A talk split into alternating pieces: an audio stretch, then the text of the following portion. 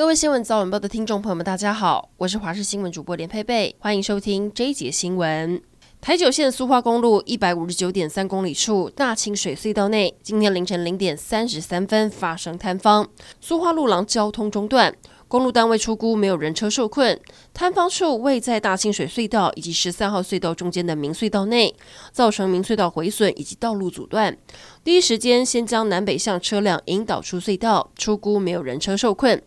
因应坍方苏花路廊南北向无法通行，新城警分局扩大南北向人车管制点，北上管制站设在崇德，南下管制站设在台九线一百五十五公里仁水隧道的北端。中央流行疫情指挥中心一月十号起到二月二十八号实施第七轮零到六岁学龄前幼儿跟六十五岁以上的长者免费领取一份五 G 的快筛试剂。此外，为了保护弱势族群以及身心障碍民众健康，今天起一直到二月十五号前，也提供全国弱势民众，包含低收入户、中低收入户以及游民，还有领有身心障碍手册证明者，公费家用快筛试剂，每人有四剂。高雄在前天晚上出现了超狂的万人流水席，不仅释放高空烟火，架设超大舞台，还请来了艺人轮番上阵演出。原来新加坡一间保养品公司在亚湾八十三期空地举办尾牙，砸了近亿元，席开两千六百桌，让两万六千名会员齐聚一堂，现场宛如跨年晚会。社会消息来关注，新北地检署之前接到检举，三峡火葬场跟板桥殡仪馆的管理人员员疑似集体受贿。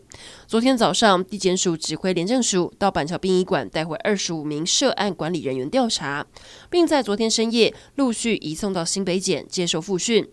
今天一早，其中一名林姓公务员被生涯禁见，涉嫌受贿的习姓班长则是以二十万元交保。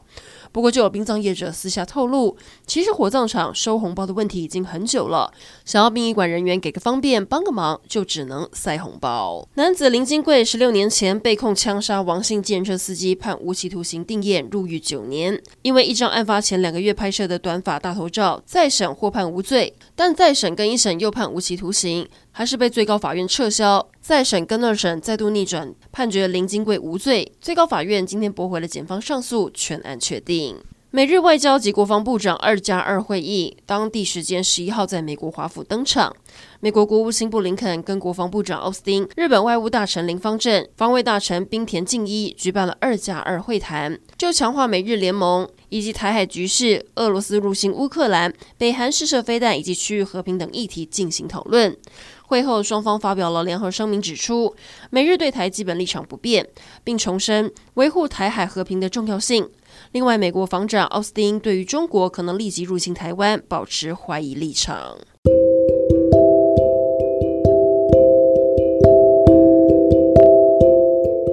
以上整点新闻，感谢您的收听，我们再会。